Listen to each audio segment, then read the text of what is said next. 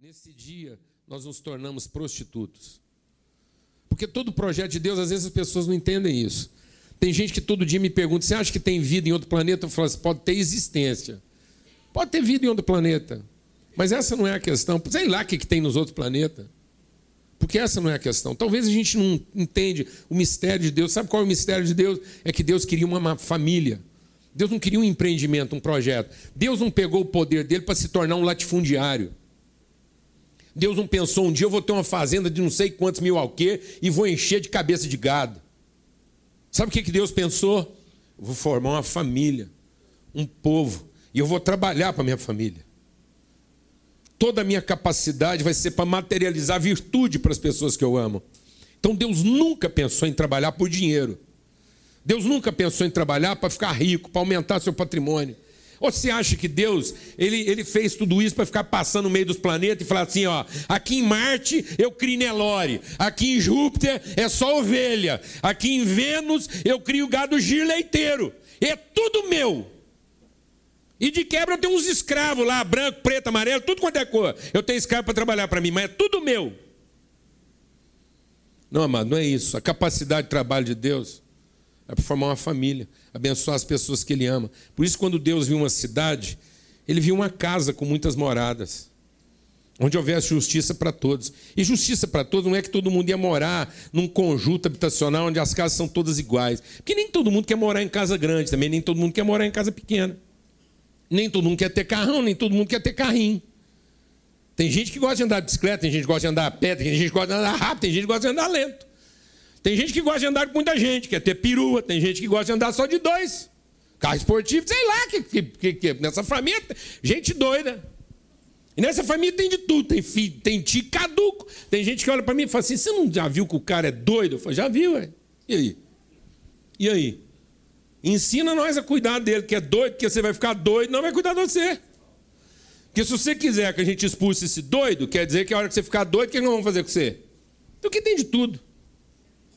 Porque aqui a gente não trabalha para satisfazer nossas cobiças, carências, mas para materializar a virtude de sua família. Tem gente que gosta de pegar jaú, tem gente que gosta de pegar lambari, tem gente que se eu entregar um mulinete para ele e falar assim, aqui você vai tirar um jaú de 80 quilos. Eu falo, dá para você me arrumar uma varinha de bambu, porque eu gosto de ficar pegando lambari. Então o cara quer levar um jaú de 40 quilos para casa, o outro quer levar 100 lambari de 20 gramas. E daí? Está vendo a riqueza de Deus? Em produzir alegria e justiça para todo mundo, arte, beleza, harmonia, uma poesia, uma sinfonia, onde todos nós temos capacidade de trabalho para abençoar e não para reter e não para se empoderar. Uns vão ter mais, outros vão ter menos, não tem problema. Mas a minha capacidade de trabalho, porque sabe, amados, o que faz a diferença entre um lar e um prostíbulo não é uma luz vermelha na porta. Porque num prostíbulo tem gente velha, tem gente nova, em prostíbulo tem tio, tem tia, tem sobrinho, tem menino, tem moleque, tem mulher nova, tem mulher velha. Prostíbulo tem tudo que uma casa tem, com uma única diferença. No prostíbulo, tudo que as pessoas fazem, que é muito parecido com o que se faz dentro de uma casa, todo mundo faz por dinheiro. E sabe o que a Bíblia diz que o mundo está se tornando? Uma Babilônia e sabe o que quer dizer Babilônia? Que o mundo está se tornando um bordel. E sabe por que, que Deus diz que o mundo está se tornando um bordel? Porque nós perdemos a nossa significância de trabalho. As pessoas trabalham muito num bordel. Trabalham às vezes até mais do que numa casa, mas por dinheiro. Tudo que podia ser feito por amor num bordel é feito por dinheiro. Até as declarações de amor. Então que nesses dias todos nós aqui, à luz de tudo que está sendo compartilhado, todo o esforço de cada um, você busque de Deus a significância da sua capacidade de trabalho. Porque faltam trabalhadores. Faltam pessoas que queiram, através dos seus dons, das suas habilidades, pessoas que queiram que materializar virtude e não satisfazer cobiças. Por que, que eu estou dizendo isso? Porque cada um de nós aqui é uma pérola preciosa, é uma joia. Eu estava conversando com um amigo, um irmão, no nosso primeiro encontro, chorando com ele. Eu disse: Olha, irmão, vou te falar uma coisa. Todo mundo aqui é uma joia preciosa. Todo mundo aqui tem uma beleza única. E exatamente por isso, porque Deus te fez como uma, uma sinfonia, uma composição maravilhosa. Exatamente por isso, todo mundo te quer. O diabo te quer, o inferno te quer, todo mundo te quer. Os maiores bordéis do planeta querem você. Todo mundo te quer. E quer saber para quê? Para negociar você. E sabe o que, que Deus fez? Deus vem nos comprando. Deus vem nos comprando. Com o sangue de Cristo Jesus, Ele foi comprando cada um de nós. Foi tirando a nossa vida da mão do inferno. Foi fazendo a gente deixar de ser uma mercadoria. E trazer a gente de volta para a família. Para que a gente reencontre o nosso significado. Ele diz: Você é uma pérola preciosa. E o dia que eu encontrei você, eu troquei tudo que eu tinha e adquiri você. Para você nunca mais estar numa banca sendo negociado. Para que os seus dons não sejam negociados. Para que o seu talento não seja negociado. Para que a sua criatividade não seja negociada. Mas que aonde você estiver, sua beleza, a harmonia, o dom de Deus na sua vida, seja a sua melhor expressão. Para que daqui para frente, tudo que você fizer na vida, seja para materializar a virtude. Seja para materializar a virtude. E não para satisfazer cobiças ou carências de quem quer que seja. De quem quer que seja. Ninguém está aqui para satisfazer cobiça e carência de quem quer que seja. Amém? Porque você é joia, não é mercadoria. Em nome de Jesus. Bom dia. Em 2012, é, eu engravidei o nosso primeiro filho. E com 26 semanas, eu tive uma pré-eclâmpsia com um descolamento de placenta gravíssima, onde eu perdi 2 litros e meio de sangue coagulado e o meu filho teve que nascer prematuro. Ele não resistiu, ele ficou oito dias na UTI neonatal e Deus levou ele no dia 24 de dezembro, véspera de Natal. E depois disso eu entrei em desespero. É, falei com meu marido que eu não queria mais ter filho, Cheguei a pedir divórcio para ele, que eu queria liberar ele para ter uma família, que eu falei que eu não encararia outra gravidez, não aguentaria passar pelo que a gente passou, pela perda que a gente passou. E ele disse que não, que não ia separar de mim, não ia me dar o divórcio, que se eu não quisesse engravidar, a gente não engravidaria, a gente poderia adotar, e se eu não quisesse também, a gente ficaria nós dois juntinhos para o resto da vida, até quando Deus permitisse. Depois disso, Deus foi acalmando meu coração, foi trabalhando em mim. E eu engravidei novamente e tive um aborto espontâneo, final de 2014. E nesse aborto espontâneo, é claro que eu senti, mas em nenhum momento eu questionei a Deus. Eu fiquei com o coração em paz, por incrível que pareça. Eu fiquei muito com o coração em paz. E falei: ah, tá nas suas mãos, Deus. Na hora que o Senhor quiser, vai ser. E no tempo é, é, de Deus, três meses depois, eu engravidei dessa moça. E com nove semanas eu tive um descolamento de placenta. É, tive um descolamento de placenta. Foi véspera de feriado. eu e meu marido, a gente passou a madrugada orando, que meu médico estava em viagem, chegaria dois dias depois. Fiquei em repouso absoluto, deitado o tempo inteiro. Só que em nenhum momento é, eu tive o medo da perda dela. Durante todo esse tempo, da madrugada que nós passamos orando, eu e ele, ouvindo louvor de Deus, é, Deus acalmou meu coração. É claro que eu estava assustada. Sangramento de novo, terceira vez sangramento.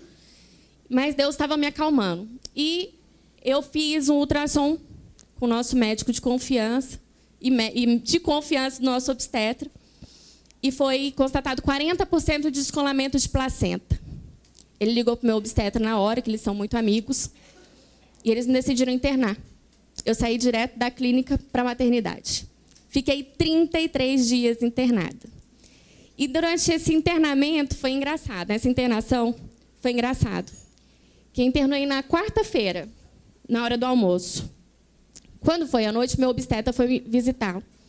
E ele falou assim: sexta-feira eu volto aqui para ver como é que tá, para fazer um novo exame, para a gente ver como é que está o descolamento. Eu falei, por quê, doutor? Até sexta-feira vai colar? Ele falou, não. Eu vou ver se não piorou, porque para começar a colar demoraria 15 dias. E na hora eu olhei para ele e falei, o senhor vai se surpreender. Na sexta-feira eu fiz o exame. O médico subiu com o exame, estava olhando. Na mesma hora que ele olhou, ele arregalou o olho, foi na porta do quarto, que eu estava no quarto em frente à enfermaria, chamou a enfermeira e pediu para a enfermeira que chamasse o médico que fez o ultrassom. Não tinha mais nenhum descolamento de placenta. Em três dias, não tinha mais. Para honra e glória de Deus. E aí eu falei para ele, eu falei, tá vendo, Deus, o doutor? Eu falei que isso ia se surpreender. Ele coçou a cabeça, deu um sorrisinho de canto de boca, mas pelo histórico que eu tive, ele falou assim: Eu vou te manter internada. Eu fiquei durante 33 dias até parar de sair o, sangue que tinha que sair mesmo. E aí fiquei, segui com a gravidez e estava marcado para o dia 24 de outubro o nascimento dela. E eu falei, meu Deus, dia 24, já me marcou dia 24 de dezembro, de novo essa data, mas tudo bem, se o senhor quer assim, vai ser dia 24. Só que não foi dia 24. No dia 19, a minha bolsa estourou, seis e meia da manhã. E foi o dia que Deus me presenteou com essa coisa mais linda. Aleluia! Tem, então, eu.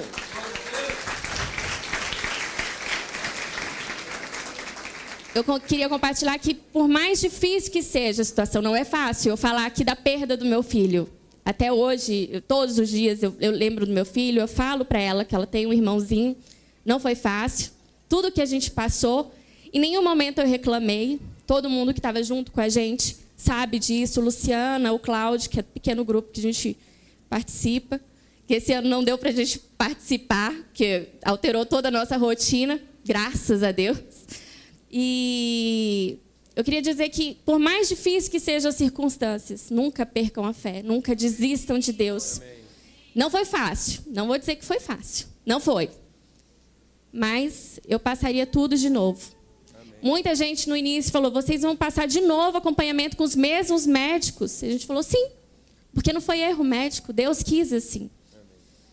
E é isso, gente, para honra e glória para essa princesa abençoada aqui. Ó, é um privilégio e a gente quer aproveitar para falar de trabalho. A gente está falando, Sérgio, para sua casa. É importante entender isso, porque às vezes a gente fica programando as coisas e não vê o trabalho da mão de Deus. Deus entretecendo. Por exemplo, às vezes quando uma mãe tem um aborto, alguma coisa, vem falar comigo, eu falo: ó, você veio falar com a pessoa certa. Que se tem alguém que não consegue lamentar um aborto, sou eu. Minha mãe abortou sete meses, uma, uma gravidez de sete meses. Um mês depois ficou grávida de mim. Não tem como eu lamentar, porque eu não nasci de nove meses.